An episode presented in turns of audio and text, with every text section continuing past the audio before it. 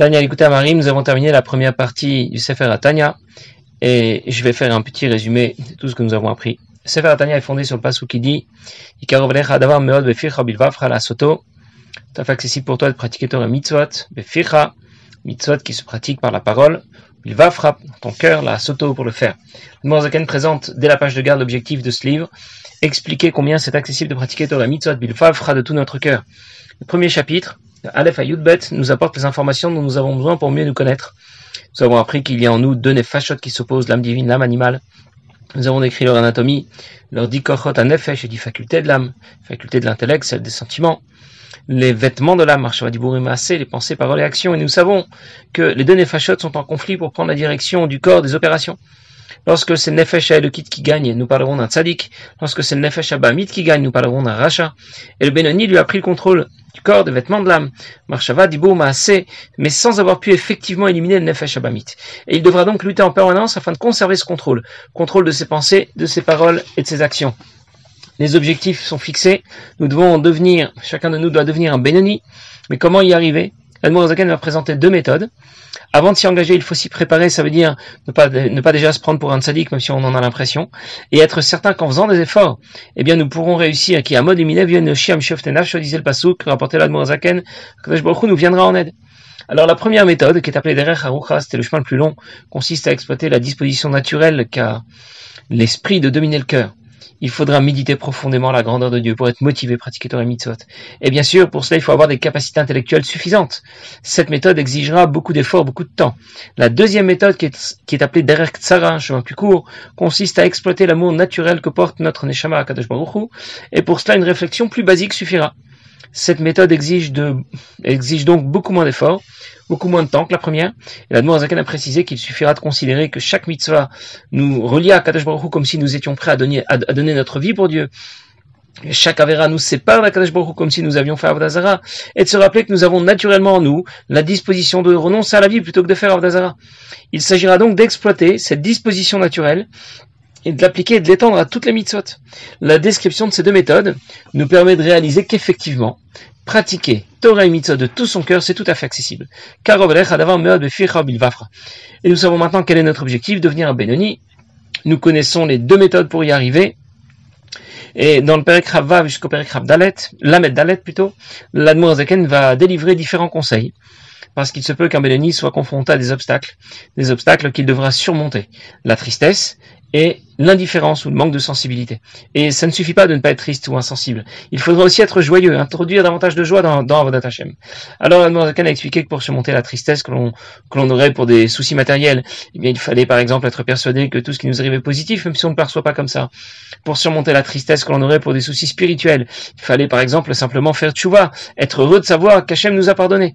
Celui qui est indifférent et insensible doit, doit savoir briser son ego parce que c'est lui qui est responsable de cette indifférence, de ce manque de sensibilité pour la Torah et pour la Gdusha. Il va donc devoir se remettre en place et remettre en place donc son effet Shabamit qui est responsable.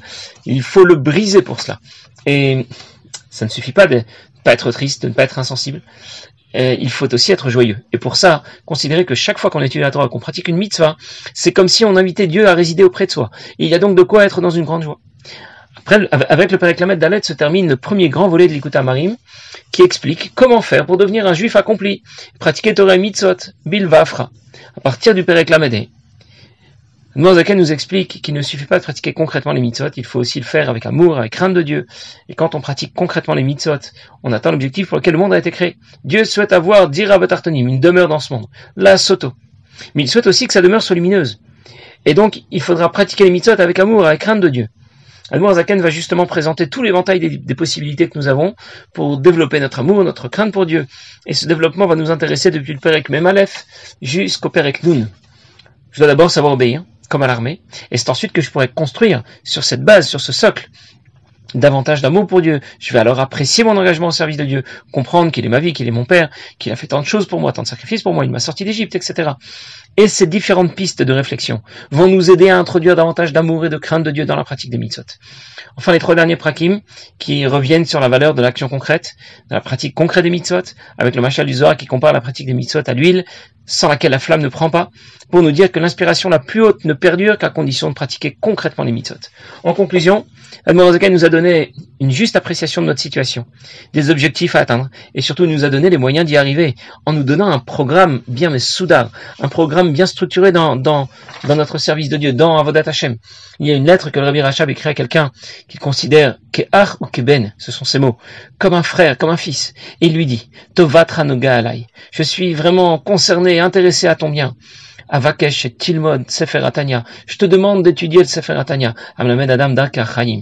Le Sefer enseigne à l'homme le chemin de la vie, l'Iriod Bechayaloki, de vivre une vie qui soit attachée à Dieu. Et il lui dit dans la suite de la lettre, même si tu ne comprends pas toute la finesse et toute la profondeur du Sefer Atania, tu devras au moins en comprendre le sens, le, le, le sens général et ça t'apportera déjà énormément dans, dans Vodat Hashem. Certains parfois sont réticents quand on leur parle d'étudier le Tanya ou la Chassidut en général. Différentes raisons, c'est trop compliqué, j'ai pas le temps. Tout simplement parce qu'ils ne voient pas ce que ça pourrait leur apporter. Ta'amuru Hashem. Il faut simplement leur proposer de s'y investir sérieusement, d'y goûter pendant deux ou trois mois, et ensuite de décider. Si vraiment tu constates qu'au bout de deux, trois mois, ça ne t'a absolument rien apporté dans Vodat Hashem, tu pourras toujours arrêter. Le, je, je, je dois je vous assure que je ne connais encore personne qui aurait pris la décision d'étudier la Chassidut ou le Tanya sincèrement, honnêtement, et qui aurait arrêté après deux trois mois parce que ça lui aurait rien apporté. Ça n'existe pas.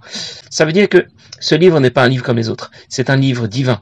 Pour cela qu'on l'appelle Tanya Kadisha. Il est Kodesh. Zaken l'a écrit par Ruach Kodesh. C'est pour cette raison qu'un jour on a trouvé Zaken qui a étudié dans le Sefer Tanya. On l'a interrogé, il a répondu qu'il cherchait une réponse à une question qu'on lui avait posée. Alors on lui a demandé, mais c'est vous-même qui avez écrit ce livre, donc vous connaissez, vous savez ce qui est écrit dedans. Et Zakan a répondu, chaque fois que je l'étudie, chaque fois que j'étudie le Sefer Atania, j'y découvre des idées nouvelles, des idées plus profondes. Et je peux aussi vous confirmer qu'à chaque nouveau cycle d'études, même si c'est déjà plusieurs cycles que nous avons passés, je redécouvre moi-même le Sefer Atania, comme si je l'étudiais pour la première fois. Tzemar Tzadek a dit que son grand-père a mérité que Sefer Atanya Kadisha puisse éveiller Etan chez Beneshama, la force la plus haute de notre Neshama, pour nous inspirer, nous engager dans Avodat Hashem avec une grande flamme et avec un dévouement profond. Passez une bonne journée.